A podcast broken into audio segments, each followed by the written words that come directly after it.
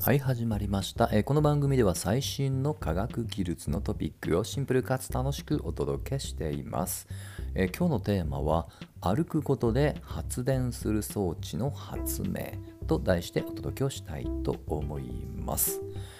今ね、まあ、世界中で、まあ、あの結構問題になっているうちの一つがエネルギー問題ですね。まあ、特に、まあ生活まあ、生活にね直接的に、ま、跳ね返る、まあ、恐れのあるのが電気料金です。はいま、結構ねどこの家庭も今ね、あのーま、節電とかねえ場合によってはパーソナルなその発電機を買ってみようかとかね、まあ、いろんなことを考えてる方多いと思うんです。はい。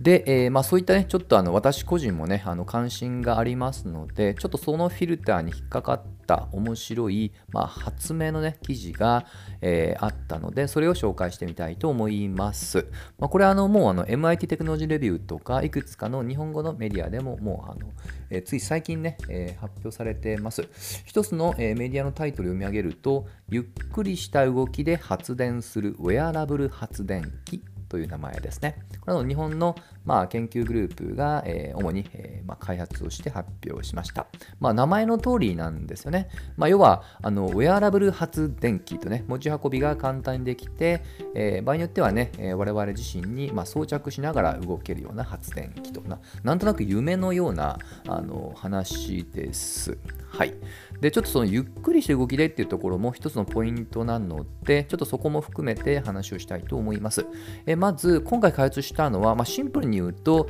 え水を、えーまあ、内包したガラスのような装置だと思ってください。まあ、ガラス箱の中に水を詰めてでそのガラスっていうのね特殊なあの仕掛けっていうのを施したものです。はい、でこれ自身の詳細なテクノロジーの,、ね、あの解説は割愛しますが、まあ、ただねこれ結構ナノレベル10のマイナス9乗以上のねそういった微細な穴っぽくをねいっぱい作ってあげてえあとは水ってね H2O、ね、H2 と O にね電気的によく分解されるのと実はガラスも、えこの水素のイオンとねこの電離していくっていうねそういった電気的な性質っていうね2つのものをうまく掛け合わせることによってえそのガラスに圧力を加えることでえその電気の流れをねうまく誘発をして電力を作っていくと、まあ、そういったようなね、まあ、装置を開発したと思ってください。結構ね詳細すれば知るほどなかなかの巧妙な気がしました。単なるその最新のねあの性質を見つけたとというよりは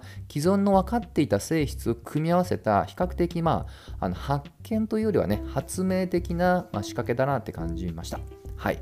でこれの意義というのは、まあ、それでね電気を生むだけだったらあの実はそこまでインパクトはないんですけどそれが先ほど触れました、えーゆっくりした動きでっていうところがポイントなんですね。まあ、これはね、ちょっとあの理由についてまでは深掘りしませんけども、え先ほどね、まあ、ガラスに、まあ、圧力、要はガラスを押して、でそこで発生するイオンの動きってものが水とも絡めて、まあ、発電できるよって話をしましたが、あのこれね、単にイオンが動くだけだとめちゃくちゃ微弱で、まあ、要は我々の生活のね、えーまあ、例えば家電とかに、ま、使うっていうのは、ね、ほぼあのあまり現実性ないんですね。ただこの仕組みの巧妙なところはこの繰り返しの圧力っていうねそういった手順を踏むだけで、えー例えば、えーまあ、最近 LED とかね種類になりましたけど LED のランプがもう点灯できるぐらいの電力を生むことができると、ま、そこにまあ実用性っていうのを感じますしで何よりもこの繰り返しの圧力、まあ、これもですね急激なではなく、まあ、タイトルの通りゆっくりした圧力で構いませんと。はいというとなんとなくね日々の生活の中でそういったゆっくりとした、まあ、柔らかな圧力を押すっていう行為って実は溢れてるんですよね。まあ、その中でもねやっぱり日常的な意味で言うと私がパッと思いつくのが歩くっていう行為ですね。うんまあもう少し言うと例えば今回ね開発した、まあ、装置の上を、まあ、踏むと足で踏むと。うんというような仕掛けを、組み込むことで微弱ながら先ほど触れたように、まあ、電灯の火をつけるとかね、えー点灯するとかそういった行為につなげることができるんです。はい、なんとなく可能性を感じてきましたかね。でこういった日々のねあの、まあ、環境を使って発電をしていくっていうことを一応環境発電っていう言葉が実は以前からあります。はい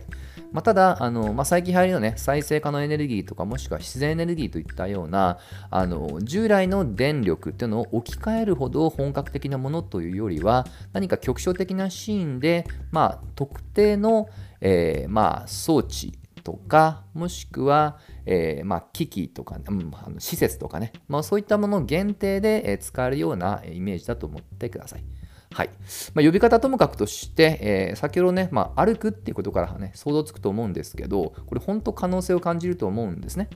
まあ、あの歩くって当たり前ですけど、日々ほとんど歩いてますとね、あの起きている間は。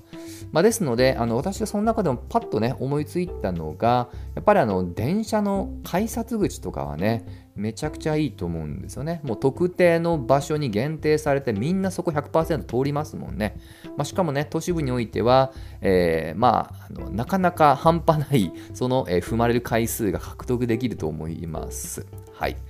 で、実はあの今、ちょっと電車の改札口言ったんですけど、これもうね、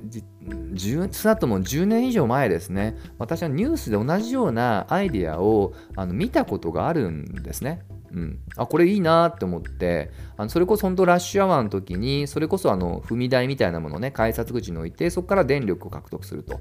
すごいなって当時思ったんですけど今に至ってそれって普及しているまあ少なくと使ってるシーンを見たことないんですね。うん、まあおそらくは、まあ、その例えば作るコストがあまりにも高すぎるとかもしくは、まあ、踏むってね電気に変えるってことは原理的には可能なんですが、えー、その効率があまりにも悪くて実際にはそこで獲得した電池電気は、まあ、実用するまでにいかなかったとかね、まあ、そういったあたりが原因なのかなと想像しています。はいまあ、ちょっとね、その時のあの踏むっていうことでどのように電気を蓄えるかっていうところまではちょっと完全忘れてしまっているので、まあ、それと今回とは全く違うと思います。はいまあ、ですのであの、改めて今回のこの発明品というのをね、えー、同じように踏み台に置くことによって、まあ、例えばですけど、少なくともそこの駅での、えー、まあ、ランプにはその電気から供給するとかね、そういったことには使えるんじゃないかなと感じました。あとあの改札口以外でねちょっといろいろあの妄想したんですけど、まあ、やっぱりねそのまあどこもかしこもだとさすがにこれ作るの大変だと思うのでさっきの改札口みたいに100%ね、えー、ここに人が集まって踏むっていうことがあの行われる場所っていうことから発想したんですけど、えー、特に、えー、まあ、今のねなかなかコロナ禍で運動不足の方が多いと思うのでそれも含めてルームランナーとか、まあ、それこそ歩調歩行器具とかねそういったものに初めからね製品企画段階から装着しておくとかねそうするとある程度、まあ、自活100%か分かりませんけどもそこの、えー、機器電気機器を発電をある程度賄うことができるかもしれないですよね。のちょっと近いあのイメージで言うとあの自転車最近ちょっとね別の方式も出てきましたけど昔からおなじみのそのランプをつけるっていう行為ってあれってある意味自活発電ですよねあれはまあダイナモっていうねあのテクノロジーを使って、え、まあ摩擦とかも使ってまあ、発電にうまく転化した例なので、まあ、ちょっとイメージとしてはあんな感じですと。はい、人力で電池、電気を獲得していくと。まあ、あとはね、もっともっとね、あの原理にたどっていくと、あのもうそもそもどこでという場所っていう以前に、あの100%、これはあのさっきのね、改札口っていうのは、あくまで駅に着いた時にという正し書き付きで100%ですけど、どこでもかしこでも100%と言っていいほど踏むっていう行為に、えー、接点があるっていうのが、靴ですね。うんこの靴自体に埋め込むと当たり前ですけど靴なので常にどこに行こうが踏まれますよね。うん、直接我々の足からダイレクトにね。なので、なんだったら思い切って靴に埋め込んであげて、まあ、そこから、まあ、靴でね、そういった電気が必要かってわからないので、まあ、例えばね、まあ、どう伝送するかはさておきとして、えー、まあ、ガジェット、ウェアラブル系のガジェットの電気ってものに、まあ、つなげていくとかね、まあ、そういったものも面白いのかなと思います。はい。でもうちょっとだけ妄想を働かせるとですねあのこれはガラスの中に水を入れるって言いましたけどこの水がねちょっとね重力的あの重さを、えー、まあ、もたらしてしまうのでちょっと実用性って意味で言うと靴が重くなったら不便なのでそこバーターかなと思ったんです。ただこの水自身を我々の体内から提供していくっていう発想も組み合わせるとより軽量化が実現できないかと。何かっていうと汗ですね。汗はその成分のほとんどがこれ水なんですよね。で実際問題、ちょっと今日の発明と違いますけども、2021年に、えー、アジアのね、とあるあの研究組織が汗を使った、まあ、蓄電技術、超小型バッテリーってものを実は開発っていうのを発表しています。原理としてはもうできています、基礎研究はね。